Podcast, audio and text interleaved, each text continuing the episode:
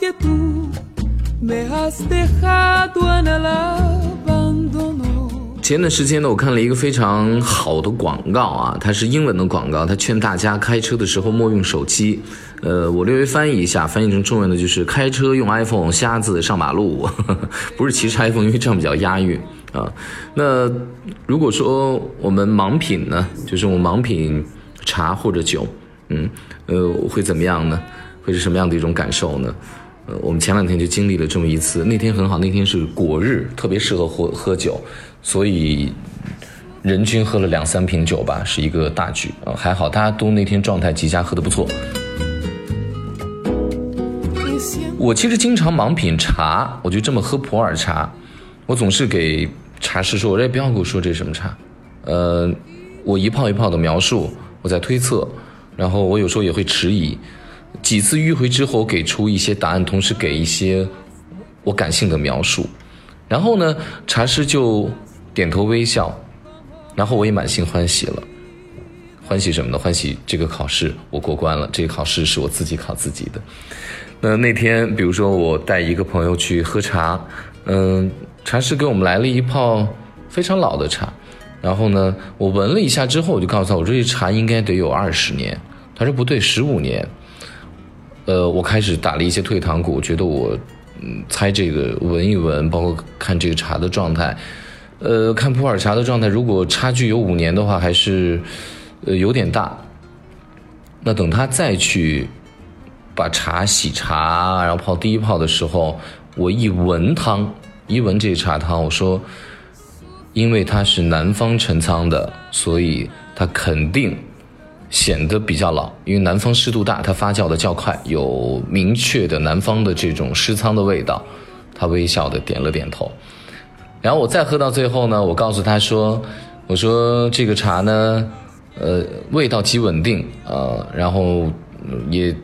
很温温顺，呃，很温润的那种感觉。但是这个茶缺乏极强骨架的茶器，它应该就是小叶种。实际上，我的意思就是说，这个是并非古树茶啊。那普洱呢，当然要喝就喝乔木的那种古树，不要喝呃那种台地的，就是那种矮的那种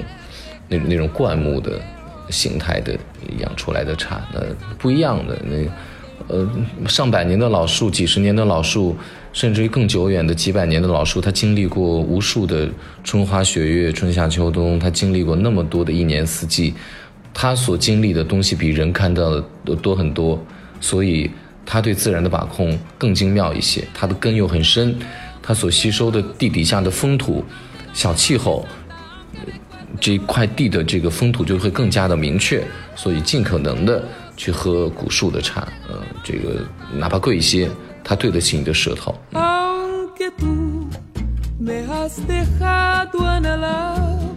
味道，我一直就说它是采集的经验，就像我们的先祖以前在定居农牧生活之前都是采集型的社会啊，甚至于都不能说是这个狩猎社会，是采集型社会，就是走哪吃哪，捡一捡吃一吃，就是这种哦，他都还没有那种特别多的这种工具，说啊，我今天就类似于咱们这个游牧民族嘛，有一些生活用具啊，有一些个呃圈圈养的东西啊，包括一些去捕猎的东西，没有。它就是跟所有的动物、野生动物一样这样去生活。我曾经看过一个人类学的文献，呃，在做一个呃考古的猜测嘛。他说，大概以前在这种采集社会的时候，人们每周平均有两天时间，就是专门出去行走觅食。那剩下五天干嘛呀？玩呗，休息、发呆、谈恋爱等等等等，是不是更羡慕那样的生活呢？所以，人类学家一部分人类学家有一个共同的观点，就是说，农牧文明是人类最糟糕的决定，因为有了农牧文明之后，我们就停下来，停下来之后呢，我们不得不像当下我们所生活里面发生的一切，享受它，并且被它束缚，并且我们没有诗和远方了，等等等等啊，就是这样。那在采集型社会的时候，如果你路上突然间遇到了那种能够补充体能、高糖高热量的水果、谷物，甚至于一些个动物，人可以去攻击吃掉的动物，你都会靠味觉采集，并且你强迫自己必须记忆下来。比如说，脑子里面会有这样的一个过程，这个红色的果子是富含糖分的，糖是甜的，甜是美好的，一定要让甜是一种美好的感觉，强迫自己记忆，这个要多吃，因为这个多吃身体的能量会多。这个种子好苦啊，苦的东西是有毒的，苦的东西吃完之后有可能会中毒身亡，会死人，别吃。所以很多毒的东西都是苦的，包括药，凡药三分毒嘛，是苦的。那哎，这个部分吃肉。这个肉是肥的，肥的肉最香，吃肥肉可以抗饿，等等等等，它就会有这样的一系列的，可能不会说出来，也不可能形成文字，但是这个整体的感受是可以用文字来描述的，即便是在远古时期。这样的近似于洗脑催眠式的逻辑呢，就是人类对味道从采集、试验、记忆的一个流程，这就是。为什么我们人天生都可以吃甜，但是像苦啊、酸啊、辣啊、腥味啊这些味觉的体验都是要后天锻炼的？但有人会叫板说说甜是因为人第一口吃的是母乳啊。其实，在母乳前的几万年，人们已经开始在锻炼自己的舌头了。所以说，我们人类吃什么，我们现在觉得这东西很香什么的，其实是很被迫的。我们是一种被迫的选择。为什么？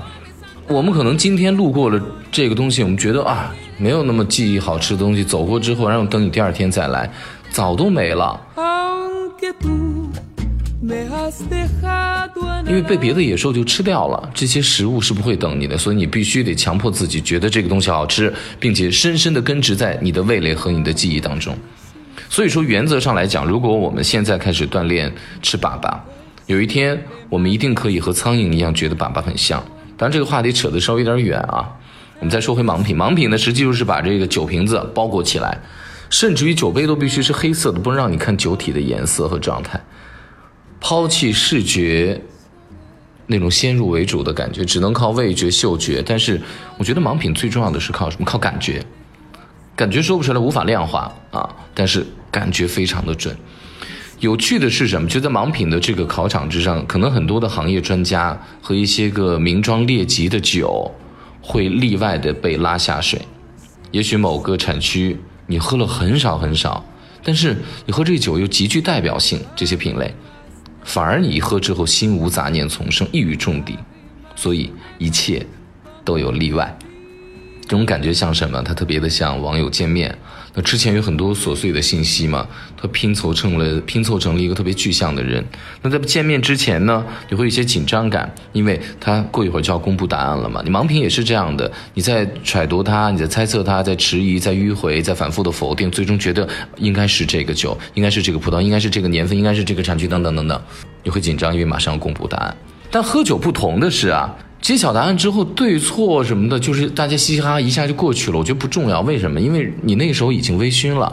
你已经享受完酒之乐陶了。其实那个抽丝剥茧的过程才能构成品味。至于答案呢，反正我已经喝完了，我要去下一站了，早都神游过去了。盲品呢，实际上我觉得是例外的美学，你要欣欣然去接受那些，哎，竟然没想到哦，原来如此。